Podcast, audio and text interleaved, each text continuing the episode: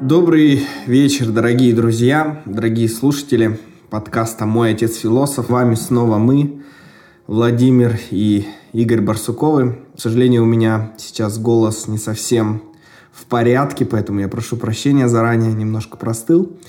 Но у нас уникальная сегодня запись. Впервые мы записываемся вместе, мы сидим в одной комнате, так как вот Игорь приехал в гости ко мне в Берлин – мы решили записать эпизод совместно, сидя друг, друг напротив друга, что дает, я думаю, и преимущества, но и, наверное, недостатки в том числе. В общем, здравствуйте, дорогие слушатели.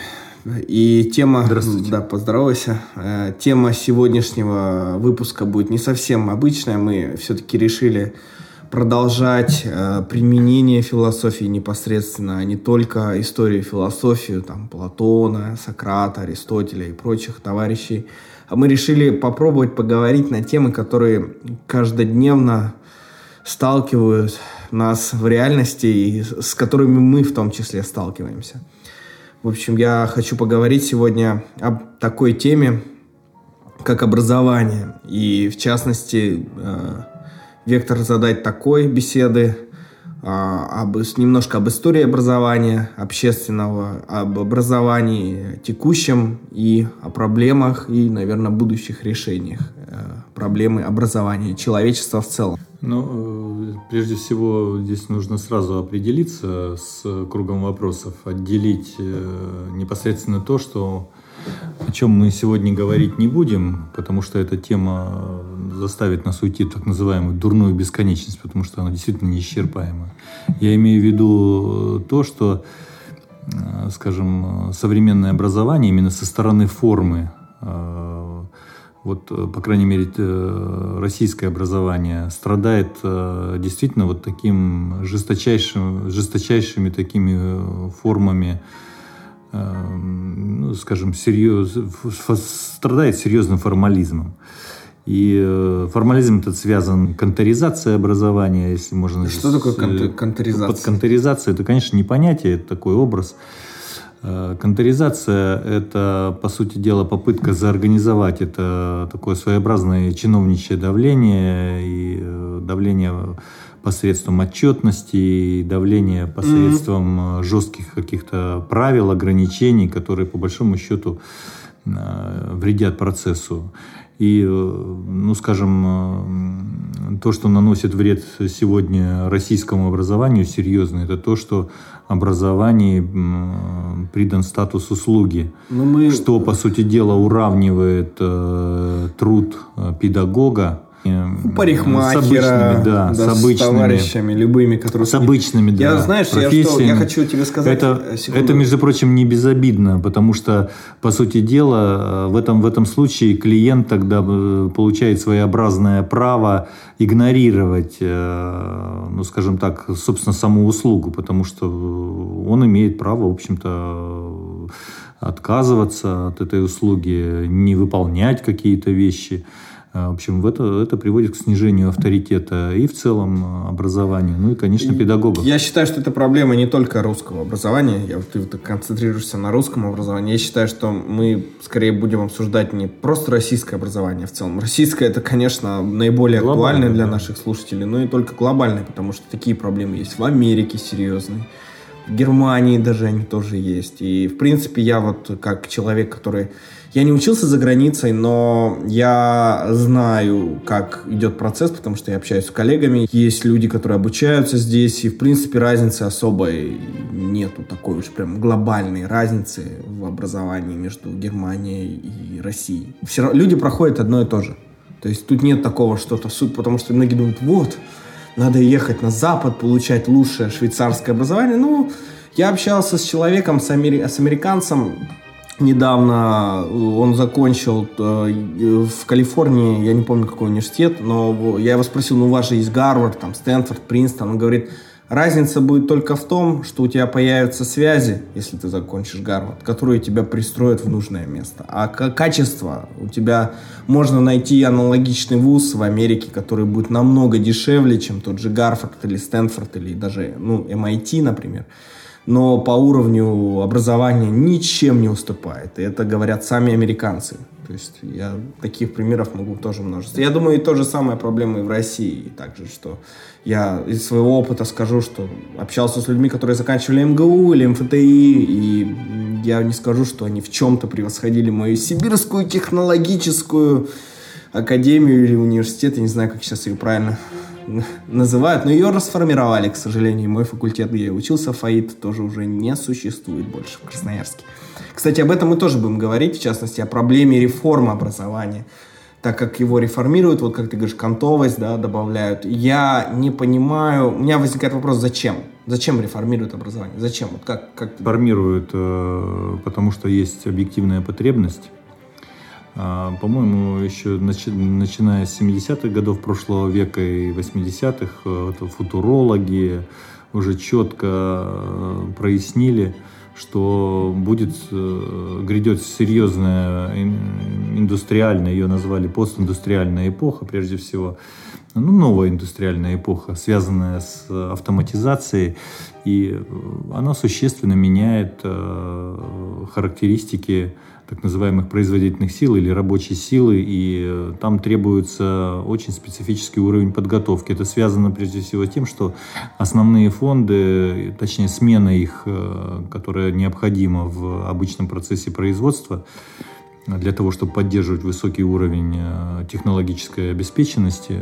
современного общества, она, э, вот эти циклы, они, они серьезно сократились. Эм, ну, допустим, в некоторых отраслях, э, скажем, в генной инженерии, э, в скажем, Ты в нанотехнологиях, циклы, циклы, циклы, циклы замены основных фондов, ну, они доходят, могу тебе доходят свою, до, до двух лет. Я тебе могу сказать про свою сферу, где циклы доходят не, даже не до двух лет, а буквально полгода-год в IT, если ты не обновляешь да. А, текущую базу, ну, ты останешься позади. А теперь э, логика дальнейших, э, как говорится, событий связана с тем, что как только обновляется э, вот эта база, так называемая, следом обновляется номенклатура специальностей, профессий. И человек, получается, тот, кто готовился по определенному направлению, если он готовился, как вот в традициях 20 века, он готовился лет на 30 да, в рамках своей специальности, как минимум, ну, там с небольшими модификациями, тоже зависело от конкретной работы. Вот э, сегодня уже в течение одного-двух лет нужно как минимум э, раза два а, а ну, то и три переучиться. Я про, Может себя, даже... про себя скажу, в частности про IT. У нас процесс обучения, он а, встроен не просто вот раза два в год или в год переучиться, это каждодневный процесс, который вот я каждый день что-то учу, то есть я каждый день что-то делаю, я каждый день изучаю что-то новое, потому что иначе ты просто останешься позади. И при этом постоянно-постоянно идет углубление и постоянно идет замена. То есть я ну, для наших слушателей, программистов, я не хочу бахвалиться, но, например, я начинал на .NET стеке, проработал два года, перешел на Ruby стек, проработал два года, перешел на JavaScript стек, полностью фронтенд стек, а сейчас я полностью перешел на Elixir и Erlang стек. То есть постоянно идет смена стеков, и ты в том числе должен как бы ну, естественно, это от того, что тебе нравится, зависит, но в целом ты должен как-то ловить тренды, понимать, куда идти, куда двигаться, что есть, что будет популярно, что... Это очень сложный процесс. И, ну вот, подытоживая университет, в частности, про свой университет я могу сказать, что я не учился на программиста, но я программирование выучил сам. И вот это ключевой момент, который я вынес из университета, что дает университет в частности. Он не учит, вот лично для меня, может быть, это неправильно сейчас в современном мире, но вот лично для меня он дал следующее. Он мне дал возможность возможность э, в кратчайший срок э, разобраться с какой-то задачей, применить все ресурсы и направить эти ресурсы на решение какой-то проблемы, в частности обучение. То есть я могу учиться всему. И я могу учиться музыке, я могу учиться тем же методами программированию, я могу учиться там да, чем-то спортом. Или, то есть я понимаю, что э, то есть концентрация времени – и самое главное, конечно, концентрация тебя как ресурс. Вот я считаю, что если ты меня, ну, можешь меня поправить, если я не прав, но для меня университет именно был такой, научил меня учиться. Вот что дал мне университет. Прав. Вот это как раз проблема самообразования, она выступает на первый план. То есть человек должен не просто быть образованным, он должен иметь широчайший кругозор, и это не просто должен, должен быть какой-то груз знаний, а это было, должно быть действенное знание. То есть человек должен уметь самообразовываться. То есть э, в любой ситуации уметь применять э, тот набор знаний, прежде всего знаний активного характера. Тут уже прозвучало слово метод. Мы к нему еще вернемся, э, понятию метода. Так вот, если действительно человек овладел методом, то есть способом достижения поставленных целей, Э, формулировкой грамотно да, этих целей и потом э, выбором э, средств, вот как Володя перечислял. Ну и, конечно же, это с необходимостью приводит к получению нужного, необходимого результата. Ну, это такая общая, общая схема, но, к великому сожалению, не везде и не, не всегда получается она массово, а она должна вот, иметь место для массового образования. То есть человек должен овладевать действенным знанием именно вот в такой массовой, массовом масштабе. Иначе мы получим э, опять, ну, скажем так, очень небольшую группу профессионалов, а это не, не, совсем, не совсем эффективно для развития современного общества. Современное общество должно заботиться даже не о количестве людей, как э, обычно в патриархальных обществах имело место, а заботиться о качестве людей. Качество в данной, в данной ситуации, вот эта определенность э, с философской точки зрения, да, вот что такое качество? Определенность, то есть э, тот признак, который отличает современного человека. Это умение э, самообразовываться. А оно просто так не дается. Это э, очень э, существенное умение, которое вырабатывается не только опытом, но и пониманием фундаментальных законов э, мыслительной деятельности. Вот у некоторых оно, конечно, вырабатывается в результате опыта, то есть стихийно, вполне, а, а есть способы э, в, в, в рамках, скажем, человеческих средств э, познавательных есть такие подходы и способы, которые дают такое универсальное универсальное знание. Заговорили сейчас при реформировании вот в новых стандартах э, образовательных, федеральных стандартах, э, так называемых УУД, но это свелось все э, УУД здесь понимается как универсальное, значит, общее всем, не более чем такая внешняя общность. А универсальная характеристика, Что она... Что значит УУД? УУД – универсальное учебное действие. Вот если ты овладел УУД, то ты и можешь самообразовываться. Да? А под этим понимается все, что угодно.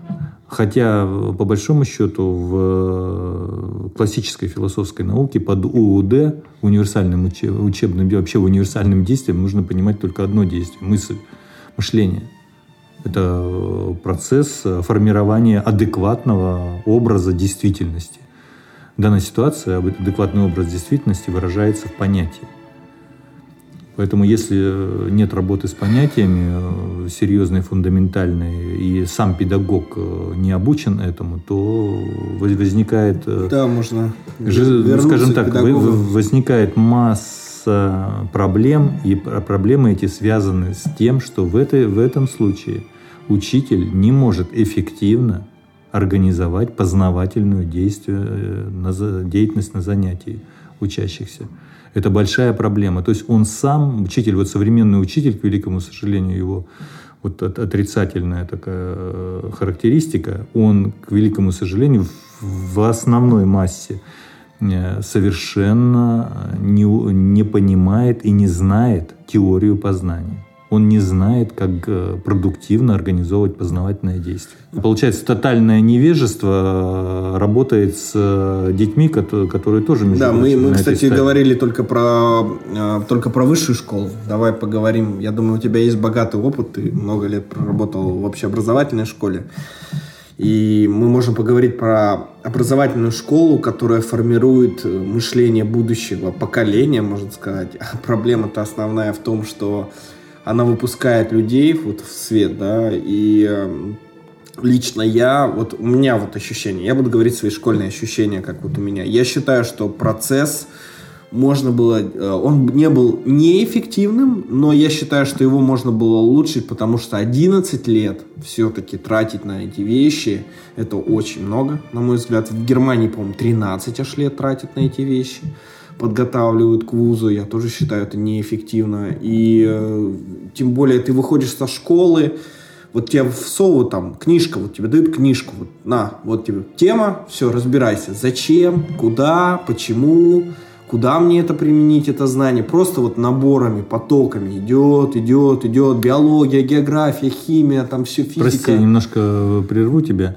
Ты э, сказал знание. Вот то, о чем сейчас ты говоришь, потоком идет. Это не знание. Ну, это информация. Это, это информация. Ну. Вот э, мы же говорили уже об этом. Если я тебе об ВГД скажу, я тебе дал информацию, ну, да. ну, ну я дал тебе знание, что ли? Ну, вряд Нет, вот то же самое Набор здесь. идет. Идет поток действительно информационный, но знание отличается. Чем оно отличается от э, просто потока информации, который, к великому сожалению, вот Ты не просто... можешь применить эту информацию в деле. Вот очень да. просто. Да, теперь возникает возникает вопрос, но это, это постфактум ты не можешь, потому что ты применяешь уже постфактум. Вначале же ты осваиваешь знания, а э, именно проблемы все в процессе освоения. Если ты его э, неверно освоил, э, не по природе самого знания, то оно у тебя и будет недейственным знанием. Оно у тебя нефункционально будет.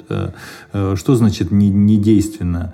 То есть само знание внутри себя имеет э, так называемую форму. То есть всякое содержание, химия, физика, биология и так далее, оно ведь э, упорядочено. И эта упорядоченность внутренняя, то есть соотношение, прежде всего, понятия, потому что всякая наука, как говорил один философ, э, я сейчас даже имя э, скажу этого философа, Владимир Ильич Ленин, есть прикладная логика всякая наука есть прикладная логика, следовательно, э, э, с точки зрения формы все науки в этом плане, то есть как, э, ну скажем так, система знаний, это суть одно единство.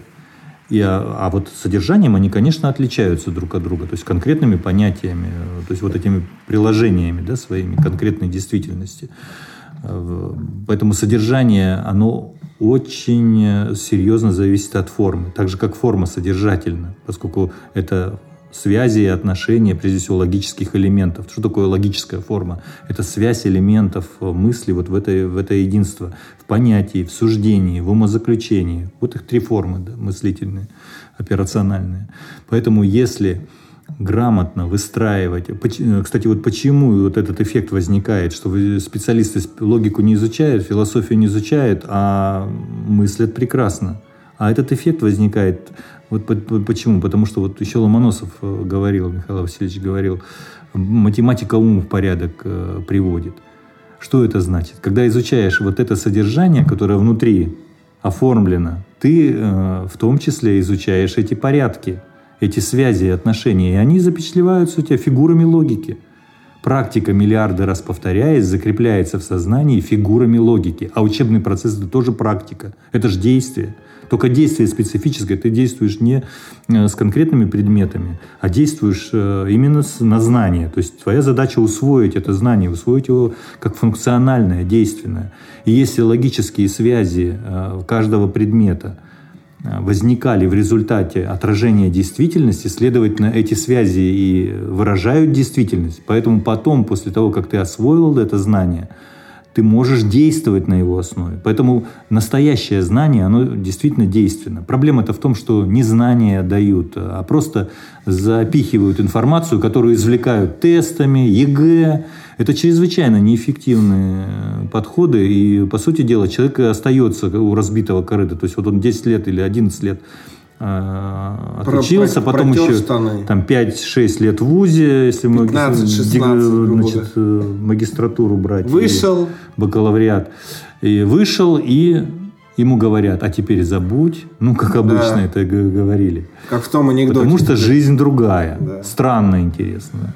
Чему ж ты там учился? Да, то есть ты, грубо говоря, выходишь, а потом ты фирма, потратил, фирма тебя Ты потратил 15-16 лет, а то и больше – а тебе говорят, извини, то, что ты до этого делал, вот вообще-то не встречается в жизни. Так зачем вот эта трата? Представляете, как неэффективно Да, и потом время. также получается миф о том, что люди считают, что высшее образование не да. нужно, что не надо нам это все и учить. Вот, Теперь, а что же делать тогда, да? Вот э, понятно, что вот Есть. бороться вот с, это, вот с этой канцелярщиной или кон, конторщиной, да, как ее вот можно назвать, Э, это другой вопрос, даже вопрос такой политической воли. Это один вопрос. Но вот, э, а что делать реально в учебном процессе? Вот что должно перевернуть его? Потому что, к великому сожалению, сейчас учебный процесс, э, вот при том, что он вот весь 20 век, 19, 20, 20 и вот начало 21 века находится в таком перманентном реформировании во, во всех странах практически. А, но, я сразу скажу, по сути своей, начиная с 1632 года, это год э, выхода в свет э, Великой книги, а, она так и называется «Великая дидактика» Яна Амоса Каменского.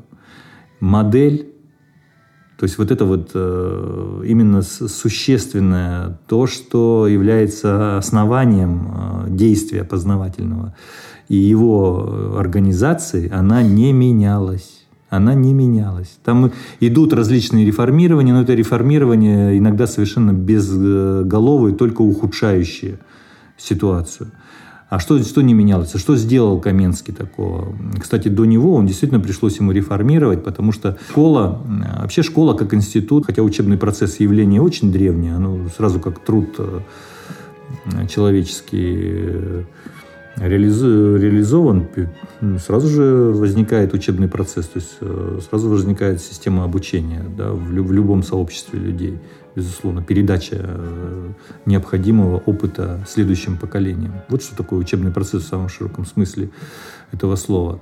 Так вот, э, сама вот институализация образования, как такого, ну, школа, назовем ее в самом широком смысле, все типы школ, да, от дошкольного, по ступеням, да, по всем там среднее и э, профессиональное высшее образование. А вот э, э, школы сами стали возникать как э, непосредственно государственные, государственные институты, то есть часть э, институтов государства совсем недавно, ну, скажем, это уже поздние средние века, и вот новое время э, активное. Возрождение, но при этом, возрождения. Ну, смотри, но при Аристотеле но, же тоже существовали школы. Ну, школы, они там не, не имели государственного статуса. Это были частные, э, конечно, существовали. Ну, та же Академия Платоновская, и... да, Пифагорейская школа. Это были, скажем так, сообщества людей, которые организовывались по интересам. Так же, как, э, в принципе, тогда любой монастырь тоже можно было назвать э, школой, потому что там тоже обучение организовано. Ну, ты имеешь в виду, все вышло на уровень стандарта? Да, на уровень того, что государство стало управлять этим процессом и его организовывать целенаправленно. Это вот э, позднее явление. И при капитализме случился очень один интересный эффект при возникновении, при становлении капитализма в Европе. Вот э, если мы помним вот эпоха великих буржуазных революций... 17 век. Ну, почему там 17 век, 18, 17, 18 век, затем 19 век. А, они вот одна за другой там по странам следуют. Но Яна Москаменский свою модель школы, вот этот действительно гений этого человека, нужно преклониться перед гением, потому что он написал великую книжку. Там он прописал буквально все, от э, форм организации до способов познавательной деятельности и их организации, да, необходимой, и содержания. Вот, скажем, понятие учебного плана уже, уже вводится. Оно, не, конечно, учебный план не такой, как сейчас с этим набором предметов, но он уже как, как понятие, он там дидактическое, он там уже есть учебный план, э, система занятий, расписание занятий, классно-урочная да, система.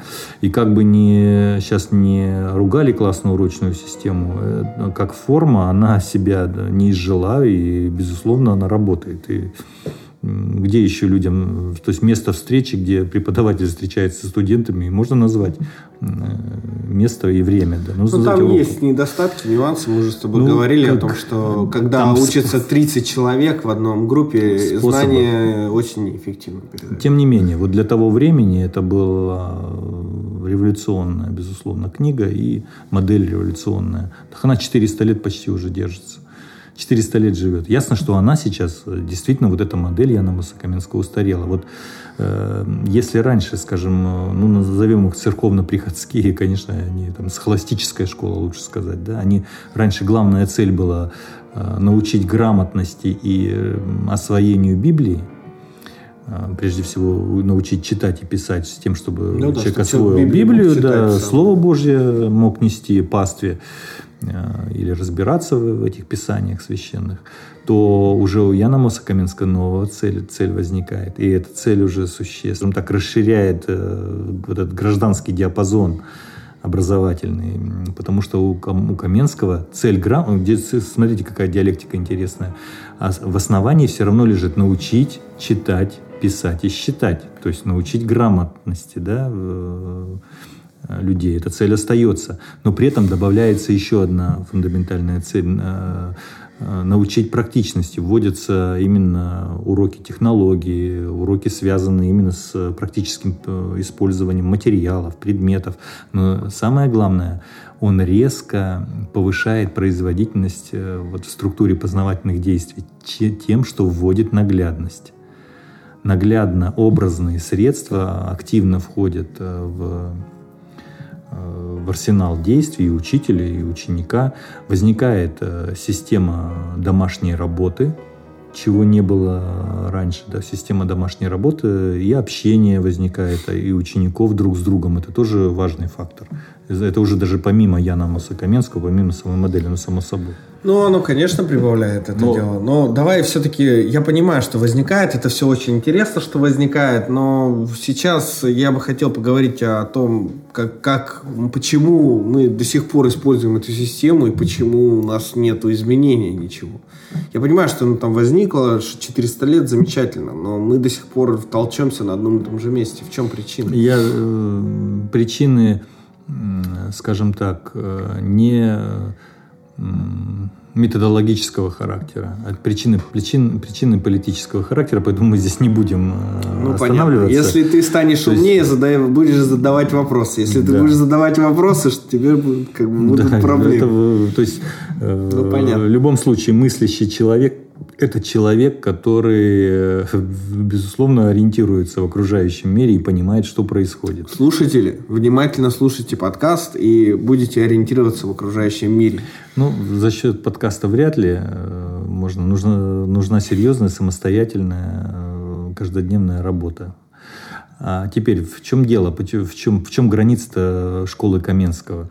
Если школа Каменского действительно э, вводит вот эту систему обучения, где активность ребенка и последующих, да, и всех последующих ступеней, и юношей и так далее, она, безусловно, расширяется за счет вот этого наглядного подхода, э, так называемого словесно-наглядного подхода, но при этом не, не, к великому сожалению, остается незадействованным мышление. Вот в широком смысле этого слова. Частично да, поскольку предметы есть. Школы Каменского есть границы. Их две, кстати, границы. Границы, вот э, ты прав, относительно классно-урочной системы, она э, существенно сужает э, возможности, поскольку там действительно вот есть вот это то, то, что мы называем учитель-ученик в качестве такого, знаете, даже противопоставления да, их друг другу.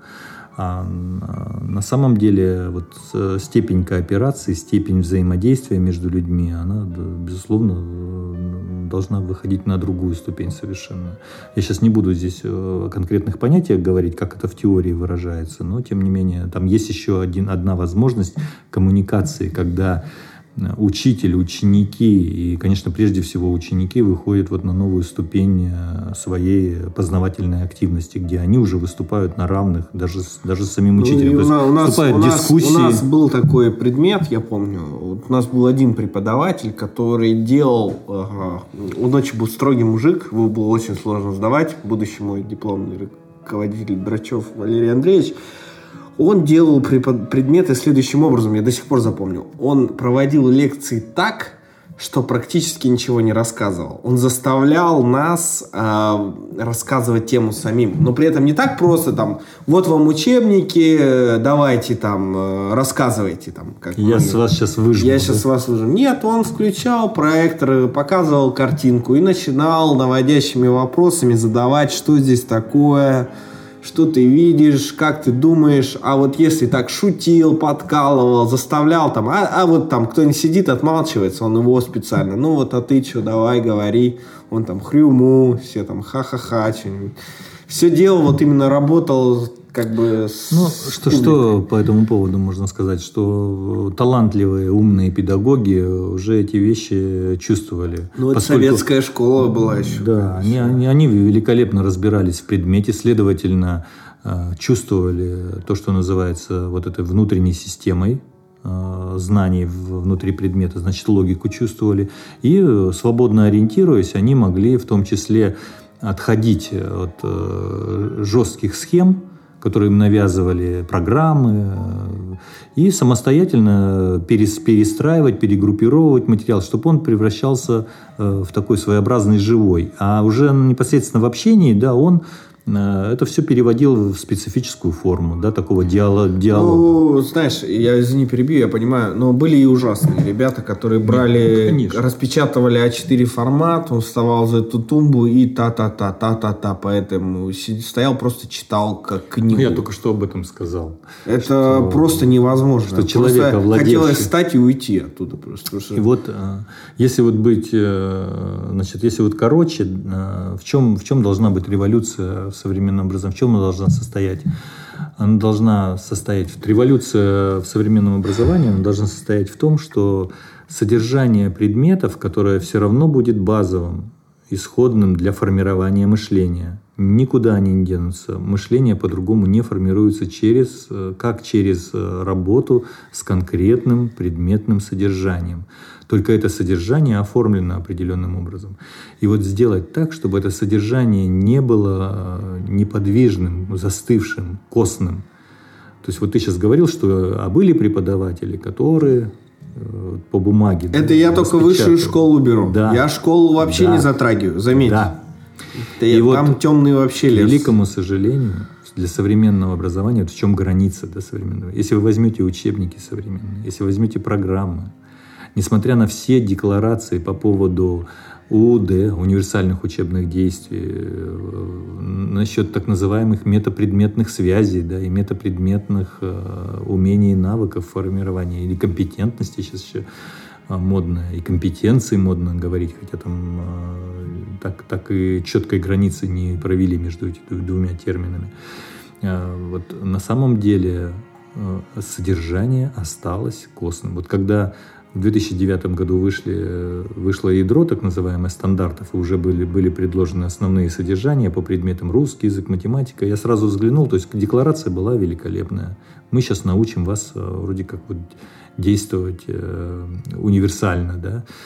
А на самом деле, когда я увидел, что с точки зрения структуры переходов между э, блоками тем, между разделами внутри программы, все осталось именно вот э, они внешне, вот эти разделы примыкают друг к другу, то все, все осталось по-прежнему, то есть эти разделы не, внутри, э, не связаны внутри переходами, переливами, вот чтобы это движение действительно превращалось в такое э, движение серьезное. В этом самое главное. Вот когда так содержание выстраивается, то постоянно человеку, изучающему предметы, и преподавателю тоже ставится предел – то есть постоянно идет э, ограничение его деятельности. А человеческая деятельность, если она творческая в изучении или, вообще в, любом творчестве, она же имеет внутренние вот этот момент самодвижения, то есть там не, не надо э, заставлять человека, да, то есть и мотивация, и вот сам, само, само появление новых образов, новых понятий, новых смыслов, оно идет само собой по накатанной. И вот если такие механизмы запускать внутри предметов, и ребенок должен, ну, как бы осва... начнет осваивать эти механизмы, то, естественно, э, у него внутри возникнет вот, вот, вот это умение, ну, мы называем это метод, который позволит ему работать с любым содержанием переводить любое содержание вот в этот разряд э, вот этого текучего, да, изменчивого содержания, которое изменяется и постоянно переходит предел. А что значит переходить предел? Это вот это не просто философская фраза. Когда ты переходишь предел смысловой, ты же делаешь прибавочку. То есть это и есть модель творчества творческого отношения к жизни, к предмету, к любому делу, которым ты занимаешься. Вот и все. Теперь э, возникает, как это делать? Нас на самом деле здесь не надо даже изучать философию, хотя педагоги, э, как профессионалы, обязательно должны знать э, философию. И прежде всего науку логики Гегеля, где вот единственное произведение из всех философских произведений, несмотря на то, что философии и людей, которые занимались на, высок, на высочайшем уровне, их очень много. Но вот единственная книга, где все категории переведены в систему, и там своеобразная законченность э, имеется, это наука логики. И э, ведь э, Гегель дальше в энциклопедии философских наук, по сути дела, что дает? Ясно, что там многие уже устарели его. Вот, если изучать эти конкретные произведения, философию природы, философию духа, там многие, конечно, устарели знания, но тем не менее и представление о предмете. Но тем не менее, там сам вот этот дух ну, показан, Я вот понял. это движение, самодвижение. Я тебе тогда задам вопрос ну, про... Вот. Давай немножко двигаться дальше. Конкретный предмет, допустим. Ну, не конкретный предмет. Я понимаю, там можно и физику разобрать, и все. Да, да. Я, я, я понял. Математику даже можно разобрать. Математику даже можно разобрать. Я хочу поговорить о вот о чем. Ну, вот смотри, а если у нас учителя, а так называемые преподаватели, не понимают предмета, то, значит, скорее всего, и дети будут не понимать предмет. Да. Потому что все разговоры о проблемах текущего мира, я почему начал вот образование в том числе, все разговоры о неравенстве, о чем-то еще, они все скатываются, все равно вы придете к проблеме образования. То есть вот воспитание человека в том числе, вы всегда придете к этой проблеме. Вот, вот, вот даже задумайтесь, начните копать о неравенстве, например, или каких-то других моментах, что, почему у нас существует там неравенство половое, там, то, что женщины зарабатывают меньше мужчин или ценятся меньше в некоторых обществах, или наоборот, это все сведется к образованию. Я к этому к чему веду? То есть мы э, пытаемся, да, у нас учителя, не, допустим, не понимают предметов, но выигрывают там премии, все там, это все понятно. Лучший учитель года, там, вот это все. Или еще что-то. Э, также дети не учатся, да. Э, дети заканчивают университеты, выходят ну, уже юноши, не понимая предмета, выходят и начинают учиться заново. Идут, э, он был психологом, вышел, понял, что что-то не то, пошел учиться там программированию там, или чем-то еще. Таких примеров очень много. И это очень смешно, ну, смешно там, да. Но, Если бы не было так грустно. Так грустно, да. Потом индустрия страдает, не, нету кадров. То есть там начинают, индустрия берет человека с улицы, который немножко голова работает, начинает его сама обучать человек, не имея образования, может что-то делать для, уже для работы и внедряться в процессы и приносить пользу. Извините меня, а тогда зачем ты учился пять лет? Что ты делал там, да? Непонятно зачем. Ну, мы ходим по кругу. Я вот этот образ хочу привести просто ну, вот в связи с твоими рассуждениями относительно того, а, а страдают, а производство А страдает. производство, а, а, извини, государство потом. А, извини, ну, управление государственное, это же э, практика? безусловно. Вся, все практики страдают, а математика не страдает, если нет живых математиков, которые ее развивают. Конечно, страдает. И вот у Лескова есть в одном произведении такой момент, когда подмастерье все пытается у мастера, ну, скажем так, выяснить, а вот когда я-то уже мастером буду, вот когда, когда вот как, как, когда этот момент наступит, и мастер э, гениально ему отвечает, он говорит, главное, чтобы не ты полюбил дело, то есть выбрать еще э, пол, пол, как говорится, дело. А важно, чтобы дело полюбило тебя, чтобы оно тебя впустило. Вот оно живое. Дело это не, не просто э, значит, набор неких представлений да, вот, о, о предмете да, каком-то.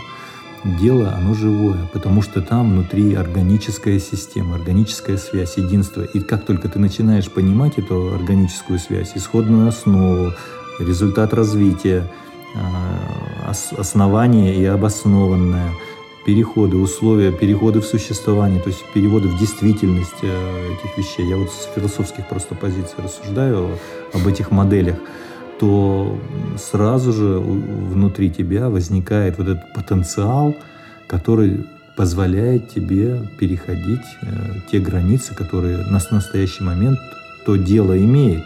Оно исторически любое дело имеет границы э, в, в истории человечества. Все развивается бесконечно.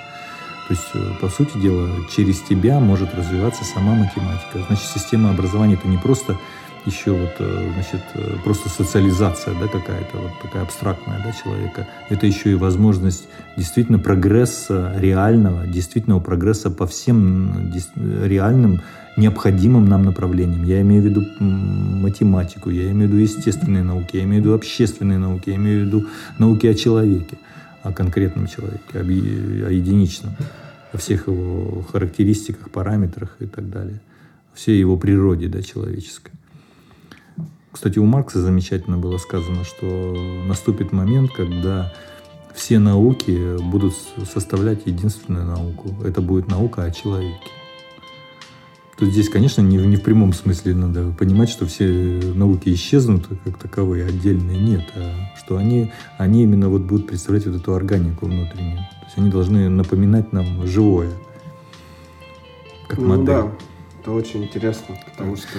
И вот э, задача современного реформирования, она не в том, чтобы, вот, допустим, там, бакалавриат вести и магистратуру, да, при этом, при этом не, не продумав э, все остальное и, по сути дела, э, нарушив да, некоторые процессы. А по сути дела это, знаете, сопоставимо с подвигом Геракла. Да? Вот помните, Авгиевые конюшни нужно, нужно было вычистить их действительно. Потому что, ну, мы же понимаем прекрасно, что там на всех уровнях, на всех уровнях, везде, во всей системе э, нету, нету, там очень мало процентов. И с каждым годом он все тает и тает.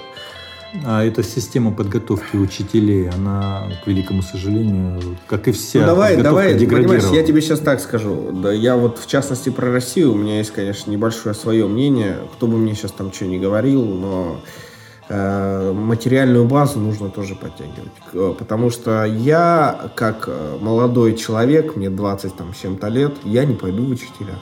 Я потому что знаю прекрасно, что со мной будет в моем будущем. Это же тоже важно. Вот, конечно. Э, никто Престиж не... профессии никто это тоже не, нужно Никто понимать. не спорит чтобы вот та школа, о которой мы говорим, да, о новой модели, она вступила в существование и стала действительной, то есть действенной да, на данном этапе, продуктивной школой, нужны условия. А условия... Материальные в том числе. В том числе. Поэтому никто не исключает. Но есть необходимые и достаточные условия. Так вот, Эм, вот на самом деле материальные есть э, внешние и внутренние реально. Вот, вот сегодня мы не говорили о внешних. Ты правильно затронул, что материальные, конечно, и зарплата нужна учителям. Конечно. Но, но представь себе секундочку, вот сейчас, на данный момент, мы возьмем и под, поднимем зарплату учителей в 10 раз. Как ты думаешь, изменится что-то в школе? Я думаю, что за, за год нет. За 5 нет, не изменится. А, а, я, а я тебе говорю. А за 10 может измениться. Это, а, я тебе могу даже просто это, ответить, почему это, я тебе, А я тебе скажу, почему не изменится. Изменится, ты хочешь сказать, что пойдут люди туда, и там что-то Конечно, наладится. как в любой индустрии. Начнут, люди начнут понимать, что туда можно идти, что там можно работать. Вот э, пример такой, когда в начале 2000-х годов, нулевых, вот пошла эта система информатизации школ, да, программа информатизации школ. И все, все буквально значит, испытывали эйфорию от этого. Сейчас мы насытим школу а, компьютерами. Ведь там действительно было очень плохо с этим, да, то есть почти ничего не было. Там один компьютер стоял у, секретаря, там, и печатали приказы да, на нем, и все, по сути дела. А насытим э, значит, аудитории, мы изменим э, значит, саму модель, да, общение будет, мы даже будем в интернет, э, была идея выходить в интернет, общаться там с, дистанционно и так далее, то есть проводить занятия, расширять, да, вот эти. Но тем не менее насытили, Сейчас э, большая доля, вот сейчас э, статистику э, взять, посмотреть, большая доля компьютер, компьютеризации в школах, достаточно большая. Ну, по крайней мере, в крупных городах там даже очень большая. Но при этом мы не видим прорывов. Там все вокруг каких-то фиктивных инновационных про проектов, процессов. Новелла, да, вот сейчас модно в чиновничьей среде и в образовательной, да и не только в образовательной а это новелла у нас, то есть некое новшество, это новелла. Ну, если вы возьмете новеллу, что она означает новелла? Это, это маленький какой-то рассказ, да? Там в литературоведческой у человека потенциал. Не вот производство, я имею в виду, где техническая база, а именно вот организации самих ну, людей. Ну, это примерно то же самое. Очень похоже на самом деле. И э, проблема в том, что если потенциал вот этот самообразовательный, он низкий, в целом, в среднем. Потому что ты относительно самого себя, если ты возьмешь относительно одного, да, то он может быть высоким у одного человека. Но когда ты занимаешься в коллективе, он выравнивается, твой потенциал. И тогда тебе... тебе ну, Я даже замечал, что если ты в группе работаешь, и есть слабые люди, они тебя назад тянут. Потому Конечно. что ты сидишь просто и ждешь, пока он там тык-мык. Ты сидишь и ждешь, вместо того, чтобы идти дальше. И ты не можешь находиться в этой Ну вот э, проблема обучения как раз в том, чтобы вот этого слабого э, подтянуть, поднять, да. а не выкинуть не за выкинуть, борт. Да, да, да. В этом и фишка, да. да. Потому что другие скажут, ну давайте мы сейчас сделаем группу да, сильных. Вот, пусть... вот они там ходят, а ты иди к тупым, как бы. И вот так как ты плохо себя ведешь зачастую, давай иди к тупым. Меня вот часто так и отправляли. Но, как говорил этот Бутусов, как бы учитель назло, как бы учителя не старались, да, я все равно здесь. А, да, он когда выступал а, на концерте в Красноярске, он а, в самом начале опять вспомнил эту школу, по-моему, 20-я она была у него, там, эта школа. И опять также сказал, что не, невзирая ни на что, на все старания, я тут. Да. Я с вами. Да, грубо говоря, и так. Невзирая ни на все старания учителей. Ну, у нас такой подкаст сегодня немножко разговорного плана. Я думаю, у нас уже немного времени осталось. И да, я уже, конечно, заболел. Долго не могу разговаривать. Беседы, беседа будет продолжена обязательно. Я думаю, мы будем делать с гостем. Основной посыл, основной посыл в том, что проблема есть. Ее уже обнаружили и самое главное, уже есть и решение этой проблемы, я думаю. Уже есть и действительно работы вот по дидактике вот у Гончарука, вот ты говорил, Анатолий я помню, да. ты есть. А, ведь, э, знаешь, есть тоже замечательная фраза, по-моему, Энгельса, я сейчас э, вот в, в эту же точку. Э, он сказал так, что никогда идея не возникает раньше, чем для нее созрели вот, объективные обстоятельства для возникновения той или иной, особенно прорывных идей. На самом деле уже есть эти обстоятельства, и они требуют решения. Идеи есть, конечно. Ну, и про, про форму образования я уже говорил, и вот у Стругацких хорошо сделано, интересно, как э, что отрыв от семьи, например. Например, отрыв от семьи и, не, ну, естественно, под, под процесс уже готовый, но непосредственно воспитание идет не просто вот как воспитание нового человека, в частности, там, процесс поменять, там, или еще что-то. И а создаются целые условия, в которых учитель играет э, очень серьезную роль. А не просто там человек, который приходит там, э, прочитать какой-то текст и уйти домой. Или там проверить вашу тетрадку и прочее. Да, мы не затрагиваем информационный прорыв в образовании, который вот существует именно ресурсов, потому что появляется множество доступа за счет интернета, шикарных лекций, особенно на английском языке, в частности, вот один повод учить английский язык, потому что я уже показывал по математике, например, весь курс по математике есть в лекциях с практиками, со прочими моментами. Но мы опять говорим, что это не очень эффективно в плане, ну да, вот курс, но кто за него будет садиться, как бы кто с ним будет работать, ты же должен уметь с ним работать сидеть заниматься, это же не просто так. Даже, даже сама дисциплина, курс понимаешь? нужно подводить. Во-первых, подводить. Так же, как я вот, э, мне потребовалось в моей работе в анализе алгоритмов, например, мне потребовалась математика. Я начал читать книжку, я ничего не... Я забыл это все. Я учил это в ВУЗе 8 лет назад, матанализ. Я вижу знак суммы, я не понимаю, что за ним стоит. Мне нужно там изучать э, дифференциальные уравнения, я не понимаю, как они устроены. Ну, ну я открыл курс калькулюс, ну, вычисления на вот этой Кан Академии, Я ничего не понимаю. Я открыл прекалькулюс курс, который подготавливает к этому, и я уже начал вникать, и с помощью прекалькулюса я дошел до калькулюса непосредственно, и уже вот работаю сейчас там с производными уравнениями и прочими всеми моментами. Но факт же в том, что как бы нужно же подводить человека к этому тоже. И вот мои два года в университете, где они? Где эта математика? У меня там все оценки, я помню, я все сдавал, все. Я начинаю вспоминать, по ходу, в том числе. Я занимаюсь, я, о, я это уже учил точно я вспомнил. Потому что ты не применяешь, ты это не помнишь. Ты просто, ну, это невозможно удержать в голове эти знания. Они как бы просто вот информация. Но в то же время, когда я это заново прохожу, у меня сразу она, я всплывает в памяти, что я когда-то это учил. Вот. Ну давай, пару слов. Да, я пару слов скажу. Мы, к, к сожалению, просто не успели э, по времени. Но вот что касается дидактики, вот то, о чем я говорил, вот такое, скажем, внешнее описательное, да, что-то, на самом деле имеет серьезные фундаментальные основания. И связано оно с глубинными противоречиями, а, объективными, надо сказать, не субъективными противоречиями, которые ну, скажем так, структурно присутствуют э, в любой продуктивной человеческой деятельности, в труде эти противоречия, собственно, и дают э, основания для появления вот этого феномена учебного процесса в его соотношении с, э, то, что, с тем, что мы называем практикой да, общечеловеческой или с процессом производства в широком смысле этого слова, материальных и духовных э, ценностей.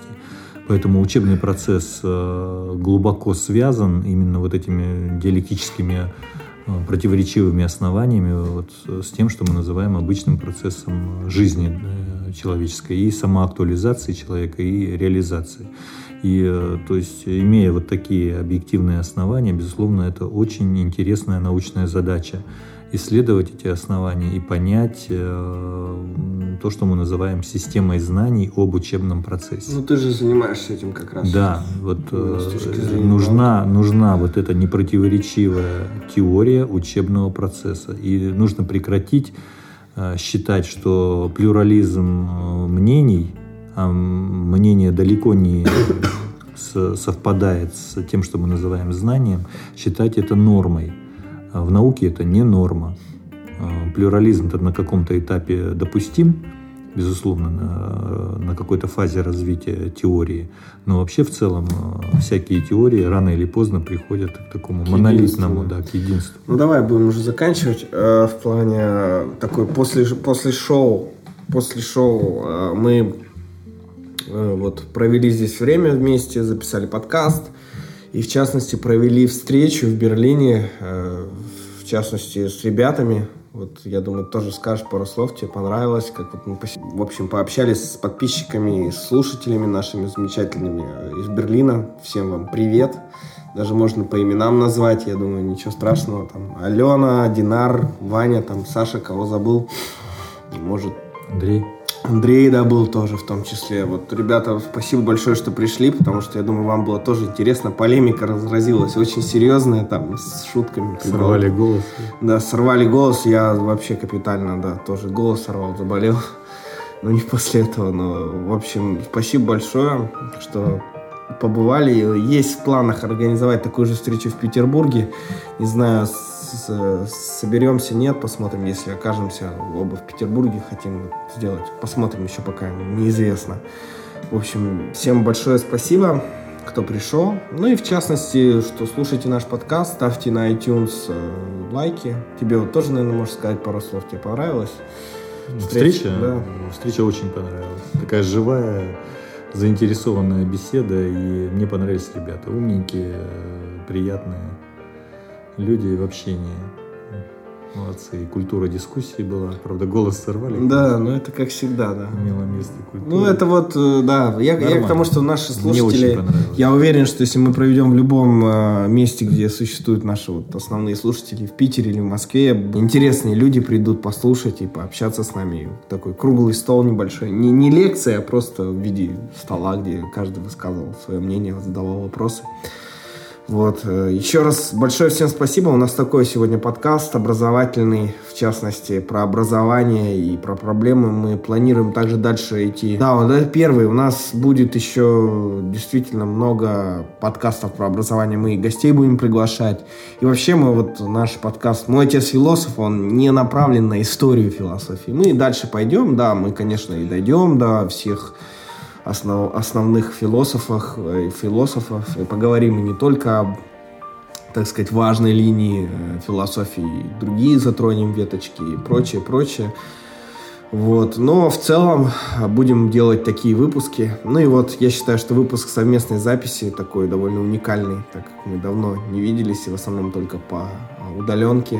Здесь сегодня попробовали сделать такой вот выпуск. Большое всем спасибо. Ставьте ревью на iTunes, лайки ВКонтакте, обязательно, э, обязательно репосты, любые комментарии и предложения в том числе. Э, пишите в комментариях предложения, э, вопросы, да, которые вы хотите услышать от нас. И пишите в комментариях предложения, имеется в виду, какие бы выпуски вы хотели послушать. О чем бы вы хотели, чтобы мы поговорили. И, в принципе, вот и все. Всем большое спасибо за прослушивание и увидимся в скором времени. До свидания.